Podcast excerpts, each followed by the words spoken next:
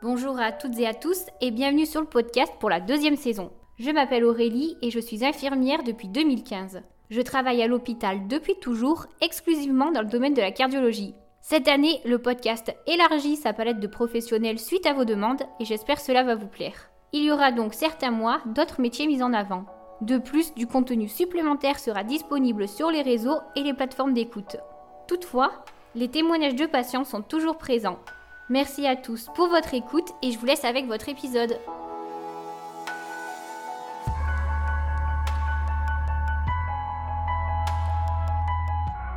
Dans cette interview, j'interroge Raphaël, infirmier, travaillant dans un premier temps en oncologie, puis en hôpital à domicile pour actuellement être en soins palliatifs. L'accompagnement des patients les plus jeunes aux plus âgés vers la fin de vie est quelque chose qui le suit depuis le début de sa carrière. Il revient avec nous sur son parcours. Raphaël, je suis infirmier depuis 2007, donc ça va faire bientôt 16 ans que je fais ce métier. À la base, j'ai plutôt une formation scientifique, parce que j'ai commencé, j'avais des études plutôt dans les mathématiques que j'ai fait un deuxième licence. Après, j'ai fait une maîtrise des sciences et techniques, euh, technologie, transformation des matières plastiques. Voilà, donc euh, assez rapidement, c'est un milieu qui ne m'a pas plu. Donc du coup, euh, j'ai complètement arrêté et après, je suis plutôt passé dans un milieu de commerce. Donc j'ai travaillé au sein de la société McDonald's où j'ai eu des postes dire, de responsabilité. Et puis j'ai aussi travaillé dans les fruits et légumes, dans une chaîne de légumes, sur, euh, de fruits et légumes sur euh, Lyon. Pareil, j'avais des activités, on va dire, de, manager. Quoi. Et en fait, assez rapidement, de ces expériences, euh, il me manquait quelque chose. Parce que finalement, ben voilà, je faisais, j'étais dans le du commerce, donc plutôt des relations commerciales. Donc j'avais des relations, bien évidemment, avec les, les clients. Donc du coup, je ne peux pas dire que j'étais isolé ou qu'avec des chiffres. Quoi. Mais finalement, il me manquait quelque chose. Et parallèlement, euh, quand j'étais sur Lyon, j'étais chez les Petits Frères des Pauvres. Je ne sais pas si tu connais, c'est une association qui s'occupe notamment des personnes âgées, euh, on va dire dépendantes ou semi-dépendantes, et en tout cas en situation d'isolement, et puis aussi des personnes en situation de précarité. Et c'est vrai que bah j'ai participé pendant quasiment trois ans à, l'activité de cette association, et l'un des, on va dire, l'un des pôles euh, d'activité, c'était organiser des séjours de vacances avec des personnes âgées, donc comme du coup dépendantes, semi-dépendantes, donc il y avait besoin de soins, de soins infirmiers notamment, et du coup il y avait soit des bénévoles elles-mêmes euh, infirmières de profession, donc du coup qui participaient au séjour, ou alors on faisait intervenir des infirmières libérales qui venaient faire les soins sur le séjour. Et c'est vrai que c'est là où finalement j'ai été pour la première fois confronté au métier, puisque du coup euh, bah, je donnais un coup de main euh, pour changer un drap, pour tenir quelqu'un sous mobilisation, etc. Et finalement je me suis dit, bah ouais, ça a l'air plutôt pas mal, je me sentais plutôt pas mal dans ce, dans ce métier, quoi. Et je me suis dit, pourquoi pas Et du coup, donc j'étais sur Lyon, et quand je suis arrivé sur Grenoble, donc du coup j'ai démissionné de mon poste dans les fruits et légumes, et là je me suis dit, bah, c'est le moment, il faut que tu fasses quelque chose de ta vie, donc voilà. Donc j'ai hésité un peu, infirmier, éducateur SP. Finalement, je suis parti sur infirmier par rapport à mon expérience sur les petits frères des pauvres, et du coup, bah, voilà, donc j'ai passé, enfin, j'ai préparé le concours via le CNED, passé le concours sur les écoles de Grenoble. Ben, ben voilà, c'est comme ça que l'expérience a commencé. Et c'est vrai qu'au début, euh, pour expliquer mon arrivée en soins palliatifs, euh, quand j'ai commencé cette formation, forcément ayant une petite expérience en gériatrie, c'était un milieu qui me plaisait bien, enfin voilà, je trouvais les personnes très attachantes, et j'avais un peu finalement envie euh, d'évoluer plutôt là-bas ou alors plutôt le côté psy, parce que bon, j'avais un côté un peu torturé, donc du coup, j'avais, je, me disais, ouais, ça, ça m'intéressait, je me disais, pourquoi pas. Et puis finalement, c'est vraiment à travers les différents stages que j'ai fait, où finalement j'ai fait beaucoup de stages en cancérologie, notamment en hématologie, et c'est là que je me suis dit, ah ouais, mais quand même, c'est plutôt pas mal, parce que finalement, c'est à la fois un côté très technique, mais finalement un côté où la relation est très importante, et ça toujours été un peu le fil directeur de, on va dire, de mon évolution de carrière. Donc finalement, je me suis dit, ah ouais, pourquoi pas. Donc, diplômé en 2007, j'ai eu la chance d'intégrer euh, l'unité d'hématologie. J'ai d'abord commencé euh, sur l'hématologie clinique, puis après j'ai intégré euh, l'unité de greffe de moelle osseuse, donc c'est les soins intensifs d'hématologie. Donc j'ai fait ça pendant 7 ans à peu près. Après je suis parti sur l'hospitalisation à domicile, donc j'en ai fait pendant 6 ans. Et après, ben, en fait, ça, fait trois ans, enfin ça va faire bientôt trois ans que j'ai intégré l'unité de soins palliatifs. Et c'est vrai que finalement, il y a, il y a un côté très, enfin il y a une espèce de fil parce que très rapidement, cancérologie, ben, forcément situation difficile, patient à âge très divers, mais finalement, ben, quand même cette grosse problématique de la fin de vie qui est souvent là. En HAD, 80% des patients avaient des cancers, donc du coup, euh, pareil, avec beaucoup d'accompagnement de fin de vie à domicile, etc. Donc finalement, c'est un peu euh, tout naturellement que les soins palliatifs sont apparus, parce que finalement, je me suis dit, ouais, comment faire pour accompagner ces personnes, des situations très complexes euh, beaucoup de symptômes d'inconfort, une perturbation de la vie sociale, le côté spirituel, voilà. Et je pense que j'avais besoin finalement, euh, par rapport à tous les acquis que j'ai pu avoir, que ce soit en hématologie et sur le station domicile, me dire, ben voilà, il faut que je formalise tout ça, il faut que je cadre tout ça et que je progresse sur tout, ça, parce que c'était vraiment une place qui, me plaisait bien. Quoi. Et je pense que c'est pour ça que je suis arrivé aux soins palliatifs. Et pour le coup, depuis j'y suis et, et c'est vraiment très très bien.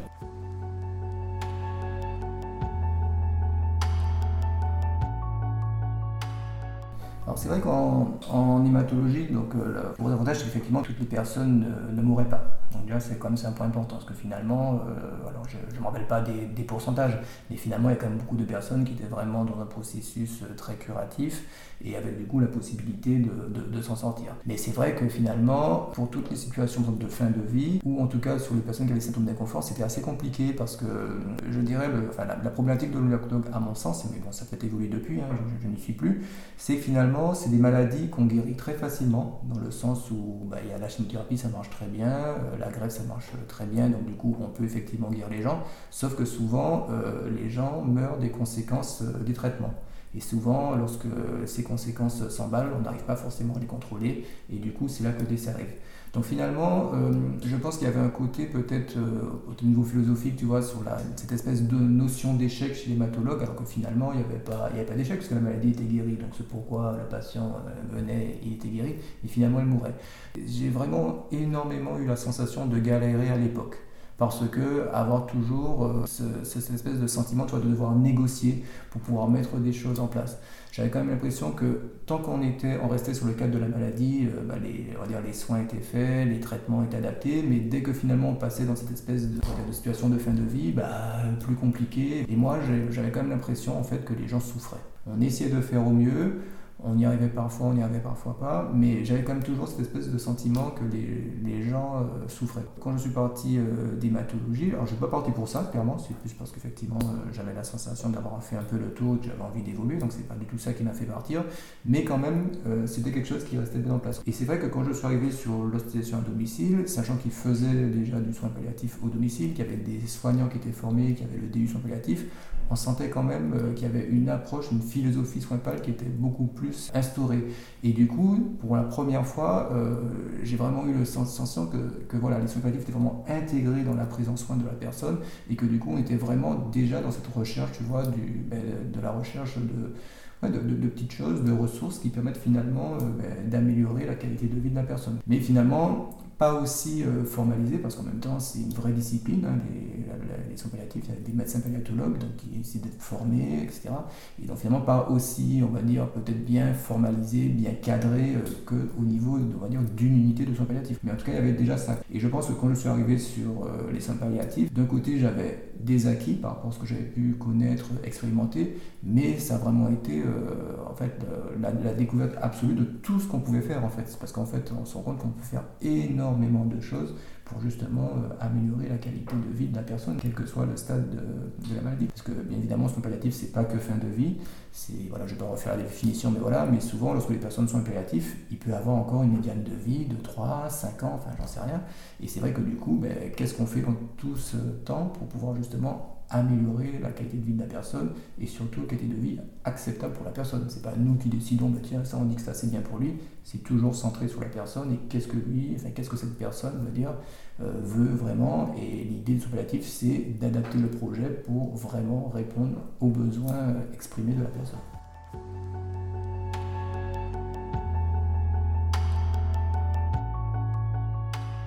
Alors la famille, euh, carrément en partie prenante. Euh, voilà. Et pour nous, c'est clairement une ressource. C'est-à-dire qu'effectivement, dans les soins palliatifs, on est sur la, gestion on va des symptômes d'inconfort, donc évidemment les principaux, euh, on va dire plutôt au niveau physique, euh, tout ce qui est un peu de la douleur, plutôt au niveau euh, psychique, bah, tout ce qui est un peu évidemment l'anxiété, l'angoisse, la peur de plein de choses, mais il y a aussi un côté social finalement. Et nous, on sait très bien que le social, euh, enfin une personne n'est pas qu'une maladie ou qu'une, on va dire qu'une douleur ou qu'une anxiété, c'est aussi, on va dire, une espèce de je dirais que c'est une enveloppe un peu multicouche comme un oignon, et en tout cas la famille euh, en fait partie.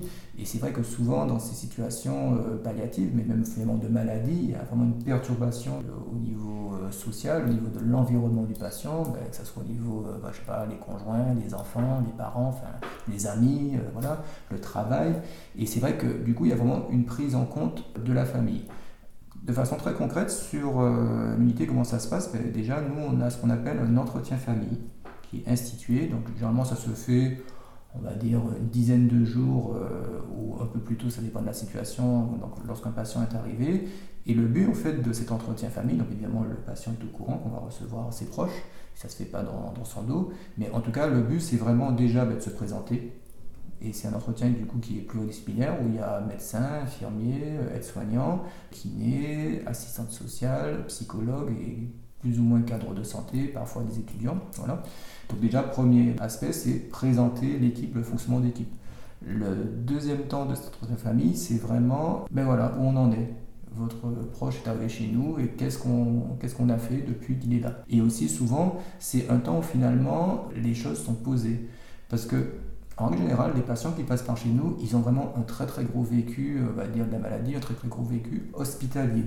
Ils sont passés par plusieurs services, il y a des informations qui ont été données, pas données, comprises, pas comprises. Et c'est vrai que nous, le but, c'est vraiment de se dire à ce jour, voilà où on en est, euh, où on en est, voilà ce que votre proche vit, voilà ce qu'il a, pour, pour vraiment savoir de quoi on parle.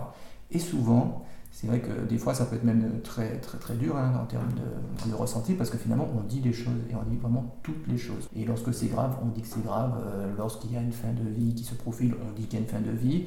Mais bien évidemment en accompagnant, en expliquant, on, ne balance pas juste une formation puis après on s'en va bien sûr.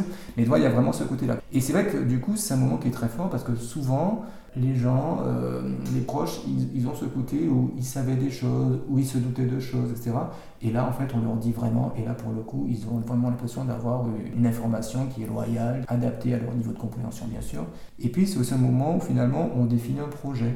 Parce que chez nous, lorsque des personnes viennent chez nous, il y a toujours un projet. Et même pour des gens qui ont une, on va dire, une médiane de vie, euh, de survie très courte, on est toujours dans cette, dans cette histoire de projet. Parce que finalement, qu'est-ce que toujours dans ce, dans ce côté finalement de travailler sur la qualité de vie.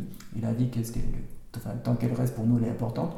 Donc on est toujours, tu vois, dans définir le projet, c'est toujours pareil, qui soit de la volonté du patient, validé par les proches et qui du coup acceptable pour le patient. Et du coup, tu vois vraiment, voilà, donc on définit ensemble un projet. Alors des fois c'est très con, c'est j'ai envie d'aller là ou euh, j'en sais rien, j'ai envie de voir ça, j'ai envie de manger ça, enfin j'en sais rien. Mais en tout cas, on est vraiment dans une espèce de projet. Et puis c'est aussi un temps en fait pour les familles où du coup ils peuvent nous poser euh, leurs questions on essaie d'identifier les besoins qu'ils peuvent avoir, les ressources à mettre en place. Enfin, quand même un truc qui est quand même très très costaud, qui est vraiment formalisé, et ça c'est au moins une fois, et ça peut être aussi reproductible en fonction de l'évolution du patient.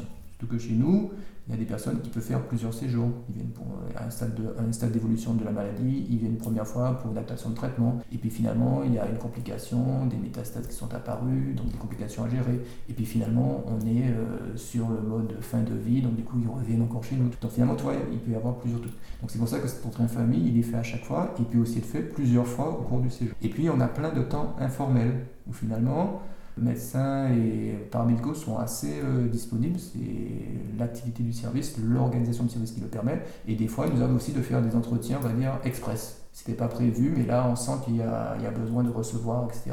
Les gens nous sollicitent et tout de suite, on se rend disponible pour les recevoir. Et là, du coup, on est beaucoup plus spécifique sur leurs demandes, parce que là, forcément, il y a une demande précise. Donc là, on ne refait pas, on va dire, tout le, tout corpus, mais en tout cas, on répond à leurs besoins. Et puis après, sur les soins, ben, on intègre les personnes. Donc si par exemple ils ont l'habitude, ils veulent que ce soit, que, leur, que ce soit leurs proches qui fassent par exemple la toilette, ce genre de choses, on le fait. On intègre les gens par exemple par rapport au repas, euh, s'ils ont envie d'amener quelque chose, de manger avec leurs proches, etc. On est facilitateur sur les permissions, sur les sorties, aller manger au restaurant ensemble, enfin j'en sais rien. Enfin, il y a vraiment ce côté-là. Et puis se montrer aussi disponible. Et puis dernier pôle, c'est que c'est important, mais il y a la psychologue aussi qui est là aussi pour euh, recevoir ben, la famille, les conjoints, les enfants, les parents, enfin j'en sais rien. Mais en tout cas, il y a vraiment aussi ce temps d'accompagnement qui est proposé aussi par notre psychologue. C'est assez dense quoi. Mais en tout cas, il faut vraiment se dire que pour nous, la famille est vraiment intégrée au patient. Et d'ailleurs même, je pense qu'il y a aussi parfois des gens qui sont complètement désocialisés ou qui sont perdus de, de vue leur famille, etc. On n'est pas dans une recherche absolue de recréer des liens, de retisser des liens, mais on a quand même ce souci d'essayer de réorganiser un environnement autour du patient, si c'est possible, s'il le souhaite, bien évidemment. C'est quand même important, parce que pour nous, c'est vraiment une, ressource qui est importante. Peut pas, en tout cas, on ne peut pas faire du soin palliatif euh, en étant centré uniquement sur le patient. Il faut vraiment avoir cette visibilité sur, euh, sur ce qu'est le patient et surtout euh, sur qui il vit les interactions. D'ailleurs, euh, j'en ai pas parlé, mais on, fait par exemple assez rapidement ce qu'on appelle un génosociogramme, qui nous permet vraiment d'identifier, ben voilà, euh, monsieur, madame marié avec un tel, ses parents, combien d'enfants, combien de petits-enfants, enfin, pour essayer vraiment d'avoir une espèce euh, de connaissance la plus fine des interactions familiales. Et comme ça, tu vois, lorsque finalement, sur l'entretien, on entend parler de ah ben oui, effectivement, on se rappelle, il a un frère, il a une soeur, il a des enfants. Il y a vraiment ce souci, tu vois, quand même de, de, meilleure connaissance du patient, parce que ça nous aide vraiment pour pouvoir euh, l'accompagner euh, au mieux.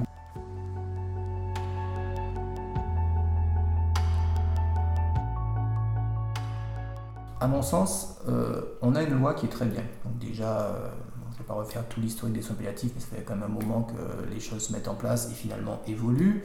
On a quand même deux lois fortes avec celle de 2005 et puis finalement la vision 2016, la loi Léonetti-Claise.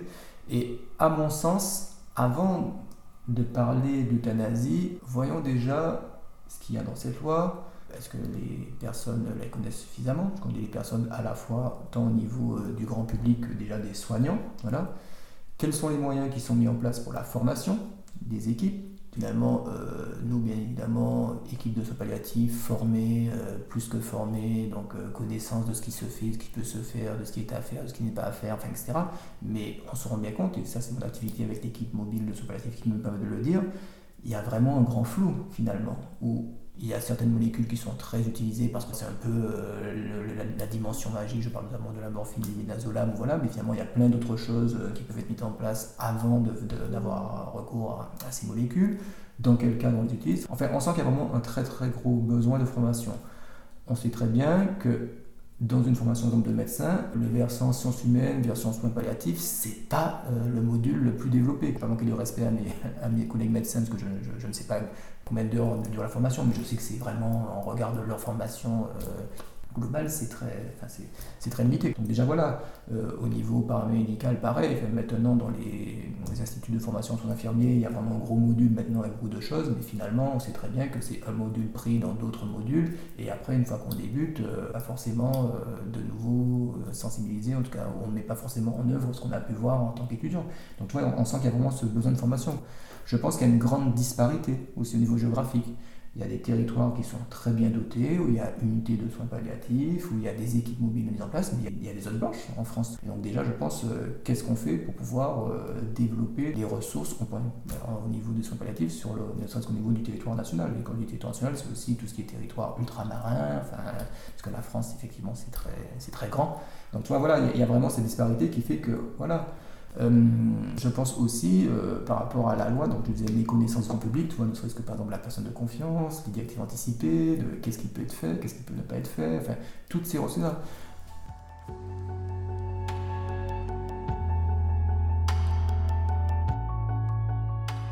Je pense que c'est aussi euh, souvent la peur de souffrir. Les gens ont peur de souffrir, donc du coup se disent bah non, moi je vais pas souffrir, donc voilà, si je suis malade, il faut vite arrêter parce que. Alors qu'en fait, on se rend bien compte, on a parfois des gens qui viennent dans notre service avec des idées suicidaires ou alors une envie de dire ben voilà, moi je veux l'euthanasie, donc euh, vous vous débrouillez, euh, moi je veux quelque chose, etc. Souvent, on se rend compte que quand on décortique le nœud problème, qu'on voit quels sont finalement les problèmes, quels sont les symptômes qui lui semblent le plus compliqués, le plus douloureux à gérer, et qu'on arrive à mettre des choses en place qui permettent eh bien, en fait, de soulager ces symptômes, ah bah t'inquiète pas que les gens, euh, ils ont plus du tout envie de mourir et ils ont encore envie d'investir. Pour moi, l'euthanasie, c'est la solution facile, alors qu'en fait, non. Euh, soin palliatif, c'est un vrai travail d'analyse qui permet de proposer quelque chose qui est en raccord avec la volonté de la personne, les souhaits de la personne, accepté par la personne, ce serait plus déjà de développer ce qui existe, qui, je pense, est vraiment très très bien, sans, sans, faire le côté, on va dire, bisounours. Je pense qu'il il y, a, moyen vraiment de faire des choses, mais il faut avoir les moyens, les ressources, la formation, pour pouvoir effectivement les appliquer et peut-être que la vision des, personnes sera différente. Surtout qu'honnêtement, euh, nous on s'appuie sur le retour, parce que bon, mais bon, on, a, peu de retour de ceux qui partent, mais en tout cas le retour de ceux qui restent, et quand même, quand ils voient tout ce qui a pu être fait, tous les projets qui ont pu être encore portés. Nous, on travaille énormément sur la notion de plaisir. C'est jusqu'au bout avoir du plaisir. Quoi. Lorsque les, gens perdent un proche, évidemment, il y a la tristesse, il y a tout ça, mais quand même, dans tous les mots qu'on voit, il y a toujours ce côté d'avoir permis qu'ils puissent encore faire ci, puissent encore faire ça, ils puissent encore avoir des rêves, nous, on travaille toujours sur le rêve, parce qu'il reste deux jours de vie que finalement, on n'a pas le droit encore d'avoir des rêves, des espoirs, des, ça. On n'est pas là pour, on va dire, mettre, la tête des gens sous l'eau et, finir. Et c'est ça, c'est pour moi les soins palliatifs. Merci à toutes et à tous d'avoir suivi cette interview. Si elle vous a plu, n'hésitez pas à lui accorder une jolie note sur votre plateforme d'écoute et à y laisser un commentaire. Et nous, nous nous retrouvons très vite pour un nouvel invité. Belle journée